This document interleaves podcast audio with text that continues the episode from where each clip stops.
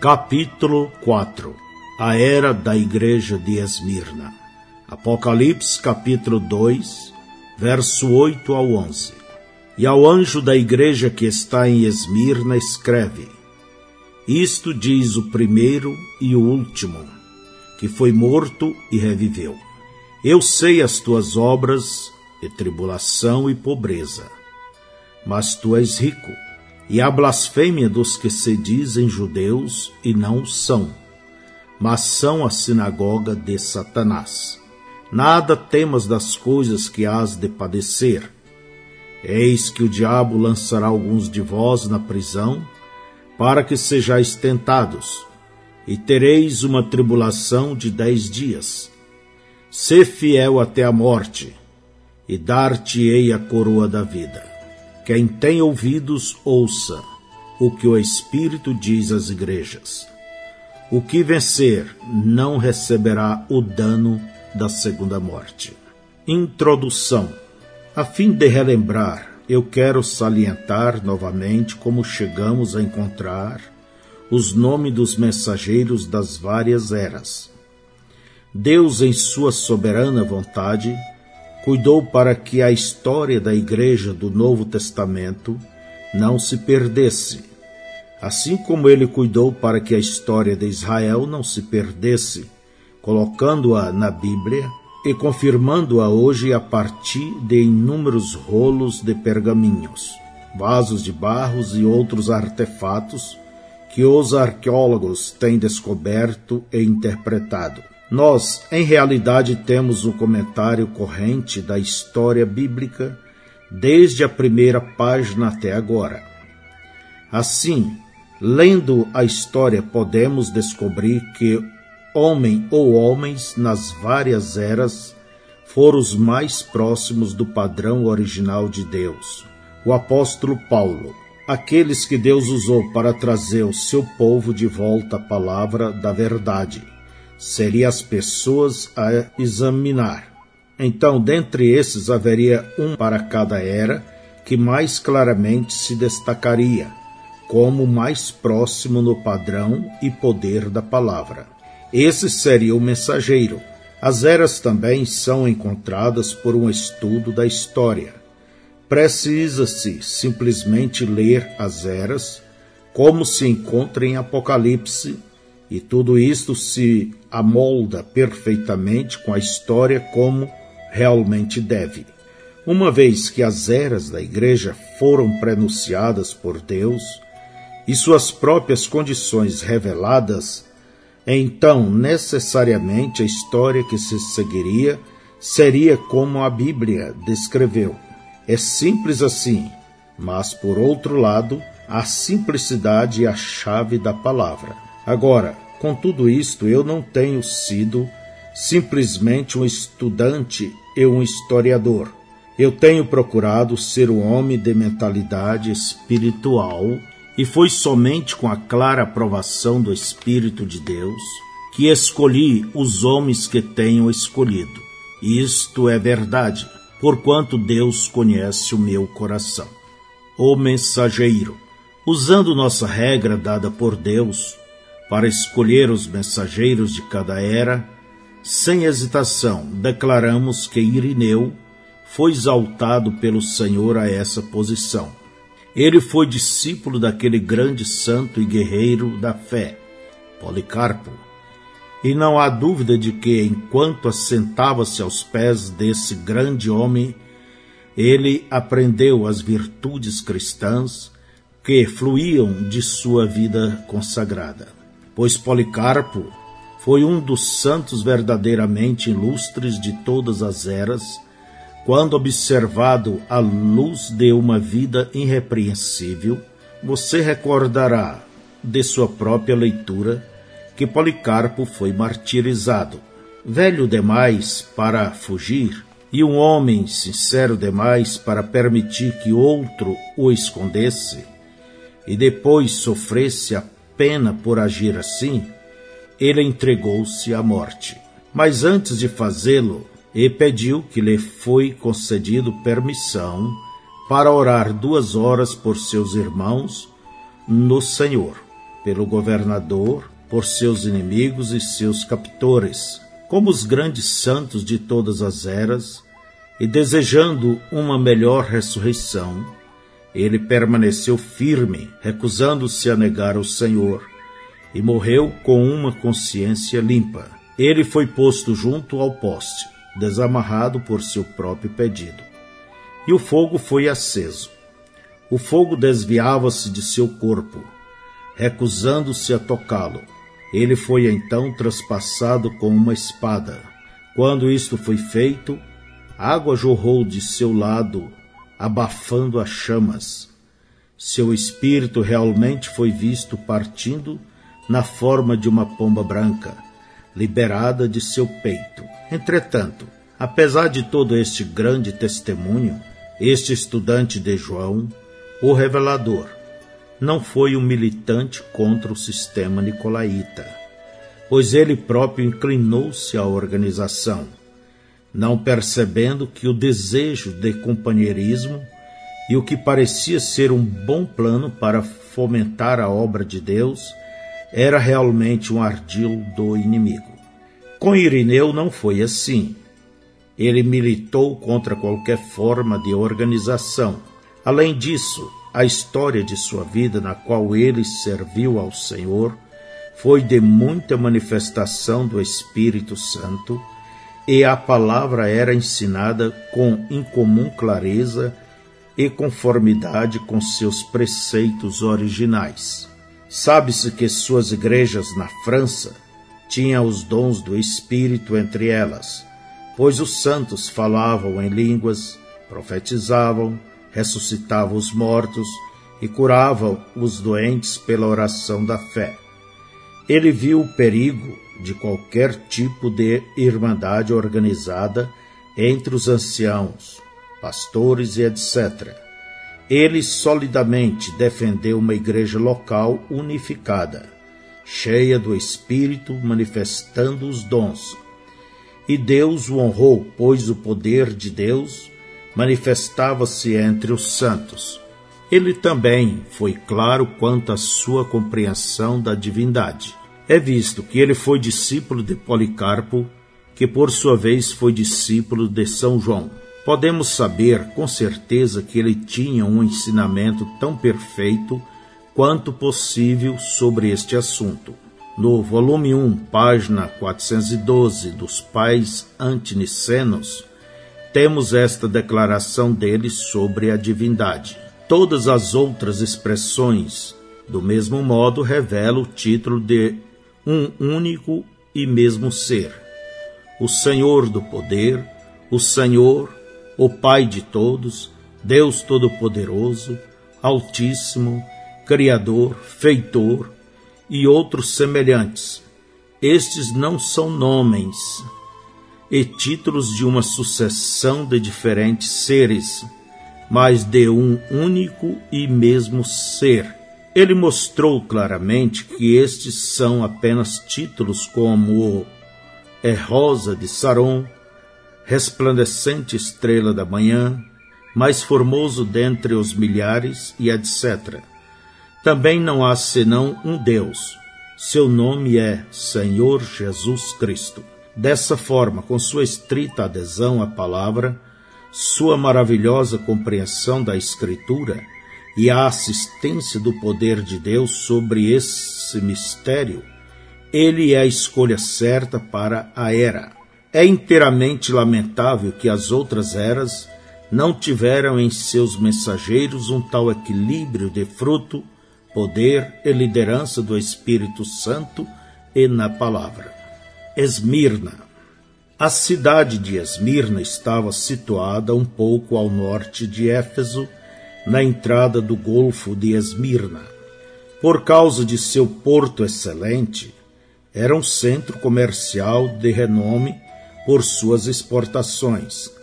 Era também distinguida por suas escolas de retórica, filosofia, medicina, ciências e belas construções Muitos judeus viviam lá e eles eram amargamente contrários ao cristianismo, até mesmo mais do que eram os romanos. De fato, Policarpo, o primeiro bispo de Esmirna, foi martirizado pelos judeus e disse que eles profanaram o seu dia santo, sábado, para carregar a madeira que formaria sua pira fúnebre. A palavra Esmirna significa amarga, sendo derivado da palavra mirra. Mirra era usada na embalsamação dos mortos. Assim temos um significado duplo encontrado no nome desta era. Foi uma era amarga cheia de morte. As duas vinhas dentro da estrutura da igreja estavam se apartando mais com um amargor intensificado em direção à verdadeira vinha, por parte da falsa. A morte não era apenas a semente da falsa vinha, mas até mesmo na verdadeira vinha havia uma paralisia e impotência progressivas, porque já tinha se desviado da verdade não adulterada dos primeiros poucos anos após o Pentecostes. E nenhum verdadeiro crente é mais forte e espiritualmente saudável e vivo do que seu conhecimento da e adesão à pura palavra de Deus, como visto através de inúmeros exemplos no Velho Testamento.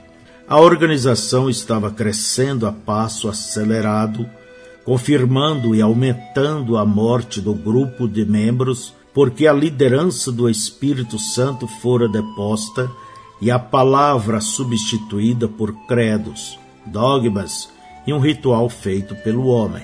Quando Israel entrou em alianças ilegais com o mundo e contraiu amizades através de casamento, chegou finalmente o dia quando o mundo assumiu o comando e Babilônia arrebatou o povo de Deus para dentro do cativeiro. Agora, quando entraram para o cativeiro, eles entraram tendo um sacerdócio, um templo e a palavra. Porém, quando voltaram, eles tinham rabinos, uma ordem teológica de fariseus, uma sinagoga e o Talmud. E quando Jesus veio, eles estavam tão corrompidos que ele chamou-os de seu pai, o diabo, e isto apesar deles serem de Abraão, segundo a carne. Nesta era nós vemos a mesma coisa acontecendo. Entretanto, visto que todo Israel não é Israel, porém um pequeno grupo eram os verdadeiros israelitas espirituais. Assim haveria sempre um pequeno grupo de verdadeiros cristãos, a noiva de Cristo, até que ele viesse para os seus. Nesta cidade havia dois templos famosos. Um era o templo erigido para adoração de Zeus, e o outro fora erigido para Cibele. E entre esses dois templos foi encontrada a mais bela estrada dos tempos antigos, chamada a Rua de Ouro. Para mim, isto retrata uma mais extensa invasão do paganismo que já tinha começado na primeira era, mas sabendo-se existir somente em Roma a união dos dois templos, de um Deus e uma deusa. É a semente da mariolatria na qual Maria é chamada mãe de Deus e recebe honra e títulos e poderes, dando-lhe uma coigualdade com Jesus Cristo. A rua de ouro que os une é um quadro da cobiça que fez com que os organizadores nicolaítas unissem o Estado e a Igreja, porque conhecia a riqueza e o poder que isto lhes oferecia. Assim como a era de Éfeso foi nada menos que a sementeira para a trágica era de Pérgamo, que ainda estava no futuro. Esta era de Esmirna foi a chuva, o sol, e a alimentação que assegurou a vil corrupção que confirmaria a igreja em idolatria, que é fornicação espiritual, da qual ela jamais se levantaria. A morte a estava permeando da raiz ao ramo, e aqueles que participavam dela participavam da amargura e da morte. Esta era durou de 170 a 312 depois de Cristo. A saudação. Apocalipse 2:8 Isto diz o primeiro e o último que foi morto e reviveu. O primeiro e o último que foi morto e reviveu. Ora, estas não são palavras de um homem, um mero homem. Pudesse ele falar da sepultura, diria: Eu sou o primeiro e o último que vivo e estou morto. A primeira coisa que acontece a um homem é que ele nasce, está vivo. E a última coisa que acontece é que ele morre. Portanto, este não é um homem falando, este é a deidade. O homem, Adão, tomou a vida e a converteu em morte, mas este homem, Jesus, tomou a morte e a converteu em vida. Adão tomou a inocência e a converteu em culpa. Este tomou a culpa e a converteu em justiça. Adão tomou um paraíso e o converteu num imenso e agreste deserto. Porém, este, para converter uma terra oscilante, cambaleante, com a destruição num outro Éden. Adão tomou uma vida de comunhão e alegria com Deus e a converteu no deserto de trevas espirituais que causou todo o pecado, decadência moral, dor, sofrimento, desilusão e corrupção que guerreiam dentro das almas dos homens. Mas este, a partir de toda a morte trágica e degradação que preencheu a humanidade, causou uma vida de justiça e beleza, de forma que, assim como o pecado uma vez reinou na morte, também os homens pudessem agora reinar na justiça por um, a saber, Jesus Cristo. E não é assim com a ofensa, embora em verdade ela fosse terrível, porém agora muito mais é o seu dom para a vida eterna. E aqui está ele, andando no meio daqueles a quem redimiu, a saber, sua igreja. E o que era aqueles que foram redimidos? não eram muitos como Paulo, assassinos e corruptores? Não eram muitos como ladrão moribundo, saqueadores e homicidas?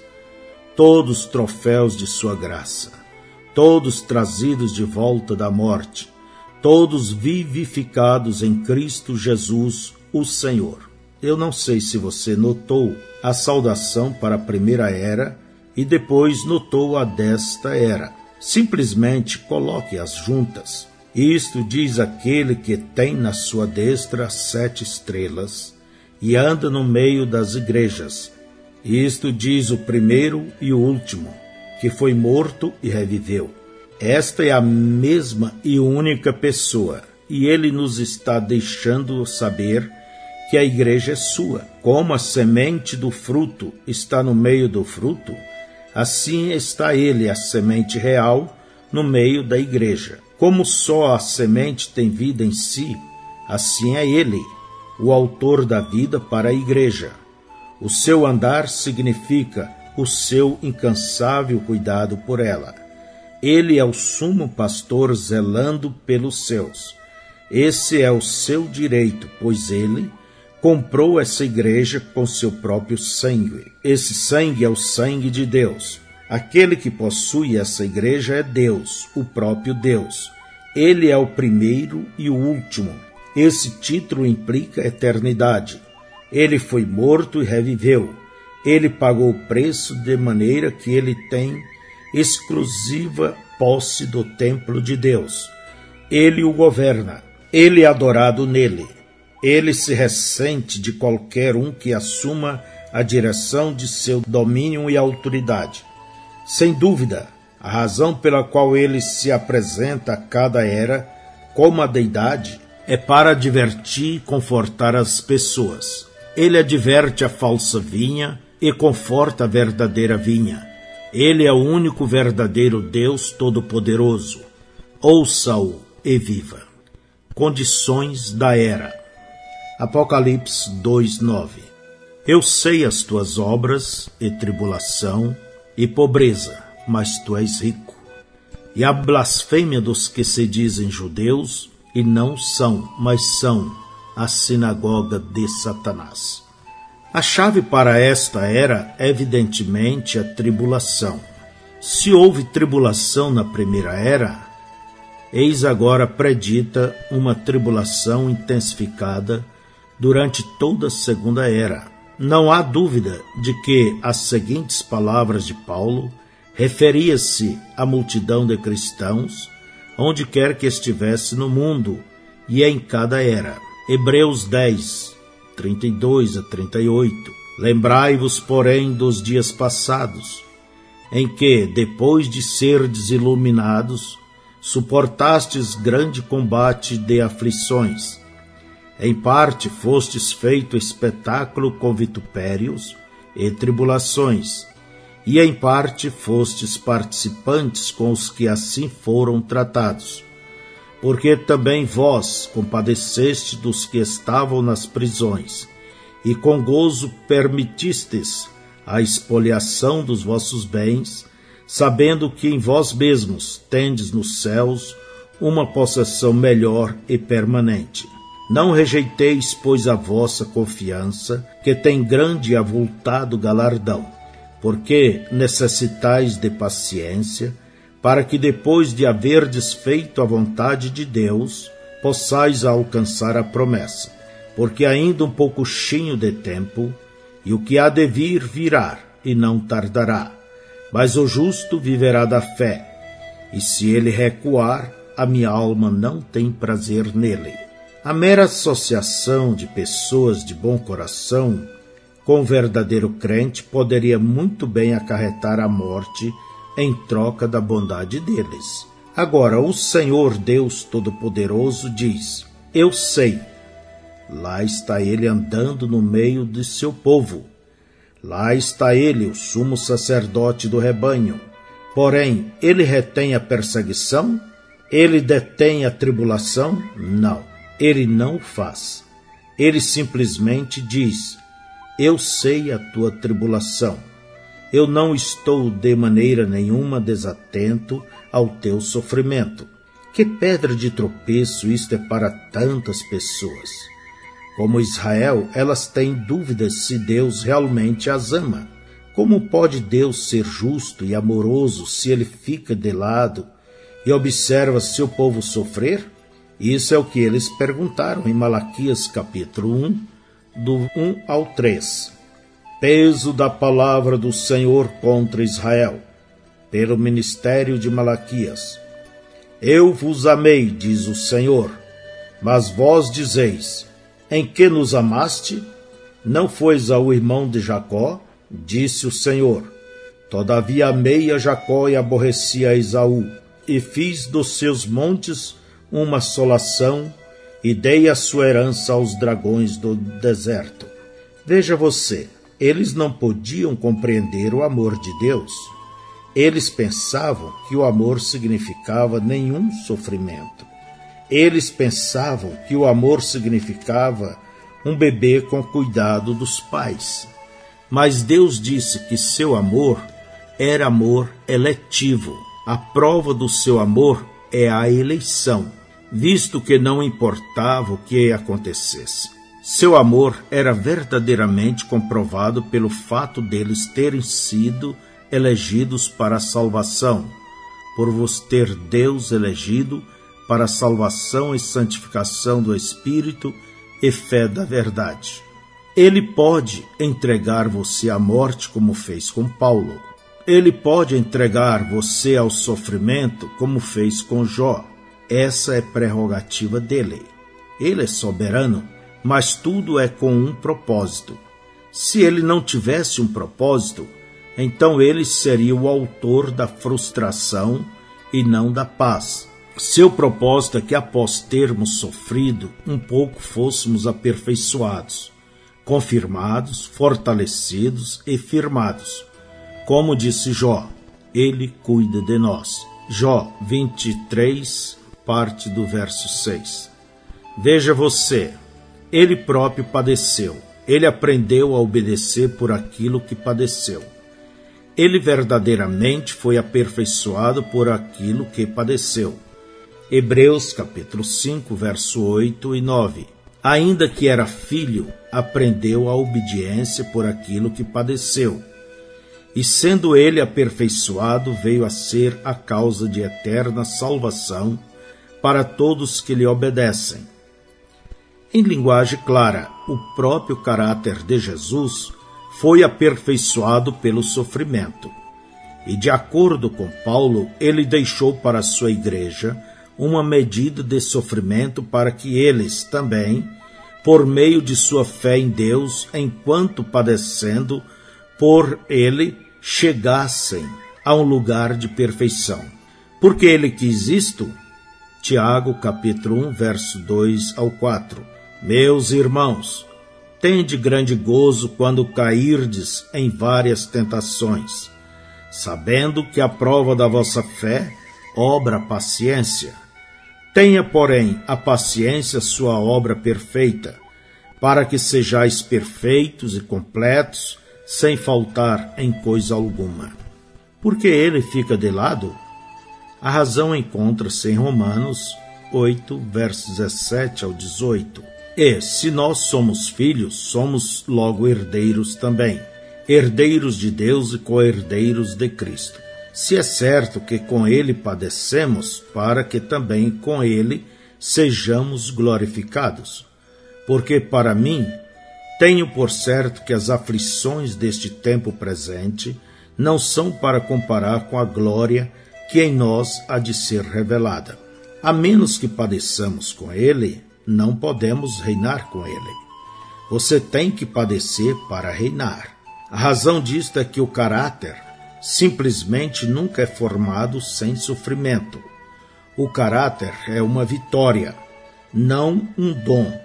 Um homem sem caráter não pode reinar, porque o poder sem o caráter é satânico. Porém, o poder com o caráter é apto para governar. E uma vez que ele quer compartilhar conosco até o seu trono na mesma base com que ele venceu, e está sentado no trono de seu Pai. Então nós temos que vencer para nos assentarmos com Ele. E a pequena aflição temporária que sofremos agora não é para comparar com a tremenda glória que em nós há de ser revelada quando Ele vier. Oh, que tesouros estão armazenados para aqueles que estão dispostos a entrar em seu reino através de muita tribulação. Não estranheis a ardente prova que vem sobre vós para vos tentar. Isso é o que Pedro disse. É estranho que Deus queira desenvolver em nós um caráter semelhante a Cristo que vem através do sofrimento? Não, Senhor. E todos nós temos provas, todos nós somos provados e corrigidos como filhos. Não há um que não passe por isso. A igreja que não está padecendo e não está sendo provada não tem isto, não é de Deus. Hebreus 12, 6. Porque o Senhor corrige o que ama e açoita qualquer que recebe por filho. Mas se estais sem disciplina, da qual todos são feitos participantes, sois então bastardos e não filhos. Agora, esta condição especial em Esmirna deve ser aplicada a cada era. Não há nenhuma era livre disto. Não há nenhum verdadeiro crente livre disso. Isto é de Deus. Esta é a vontade de Deus. É necessário. Precisamos do Senhor para nos ensinar a verdade de que devemos padecer e ser semelhantes a Cristo ao cumprir isto. O amor é sofredor, é benigno. Mateus 5, 11 e verso 12 diz: Bem-aventurados sois vós quando vos injuriarem e perseguirem e mentindo disserem todo mal contra vós por minha causa. Exultai e alegrai-vos, porque é grande o vosso galardão nos céus, porque assim perseguiram os profetas que foram antes de vós os céus nublados e tempestades da vida não são sinais da desaprovação de Deus. Tampouco céus claros e águas tranquilas são sinais de seu amor e aprovação. Sua aprovação de qualquer um de nós é somente no amado. Seu amor é eletivo, o qual ele tinha por nós antes da fundação do mundo. Ele nos ama? Ah, sim. Mas como sabemos? Nós saberemos porque ele assim disse. E manifestou que de fato ele nos amou, porque nos trouxe para si, nos deu do seu espírito estabelecendo-nos como filhos. E como provarei meu amor por ele? Crendo no que ele disse, e conduzindo-me com gozo no meio das provas que ele, com sua sabedoria, permite acontecer. Eu sei a tua pobreza, mas tu és rico. Aí está novamente. Veja-o, andando para cima e para baixo, no meio de sua igreja como um pai, ele está observando sua família. Ele é o cabeça de sua família. Ele é o provedor. Ele é o protetor. Todavia, ele observa a pobreza deles. Oh, como o crente sem instrução tropeça nisto? Como pode Deus suportar observar os seus num tempo de necessidade e simplesmente não parar aquilo tudo? Simplesmente ceder e derramar generosamente cada coisa material sobre eles? É aqui que você tem que crer novamente no amor e bondade e sabedoria de Deus. Isto também é necessário. Recordem que ele admoestou: Não vos inquieteis pelo dia de amanhã, pelo que haveis de comer ou pelo que haveis de vestir. Vosso Pai sabe das coisas de que necessitais aquele que veste o lírio e alimenta o pardal, fará muito mais por vós. Estas coisas físicas não são as verdadeiras necessidades básicas da vossa vida, pois a vida de um homem não consiste das coisas que ele possui, mas, de preferência, buscai primeiro o reino de Deus e a sua justiça, e todas as necessidades materiais vos serão acrescentadas. O povo de Deus não é inclinado ao material, eles são inclinados a Cristo. Eles não buscam os tesouros que são debaixo, eles buscam os que são de cima. É absolutamente verdadeiro que a maioria dos cristãos não são ricos, mais exatamente eles estão no lado pobre. Foi assim nos dias de Jesus, isso foi verdade nos dias de Paulo e deve ser verdade hoje. Oh, isto não é tão verdade hoje, porque a era de Laodiceia é uma era de vasta riqueza, onde frequentemente o critério de espiritualidade é a abundância de bens terrenos. Que coisa! Quão rica é a igreja em bens, mas quão pobre em espírito. Bem-aventurado vós os pobres, porque vosso é o reino de Deus. O reino de Deus não é comida nem bebida, não é material, ele está dentro de nós. Um homem rico é rico em Deus. Um homem rico é rico em Deus, não em coisas mundanas. Ó, oh, clama o Espírito. Eu vejo tua pobreza, eu vejo tua necessidade. Tu não tens muito se tiveres algo do que te jactares. O que tinhas foi tirado de ti. Tu alegremente renunciaste às tuas possessões em troca das eternas. Tu és zombada, tu és escarnecida, tu não tens recursos materiais aos quais recorrer, mas tu és rica. Apesar de tudo isto, tua segurança repousa naquele que é teu escudo e teu grandíssimo galardão. Teu reino ainda está por vir, mas ele virá. Ele será um reino eterno. Sim, eu estou cônscio de tuas provas e pesares. Eu sei quão duro é avançar, mas eu lembrarei tudo isto quando retornar para te reclamar como minha propriedade, e então eu te recompensarei. Agora, isso não é nada contra as pessoas ricas, porque Deus pode salvar um homem rico. Alguns dos filhos de Deus são ricos, mas o dinheiro pode ser um grande laço, não somente para aqueles que o têm, mas para os que não o têm.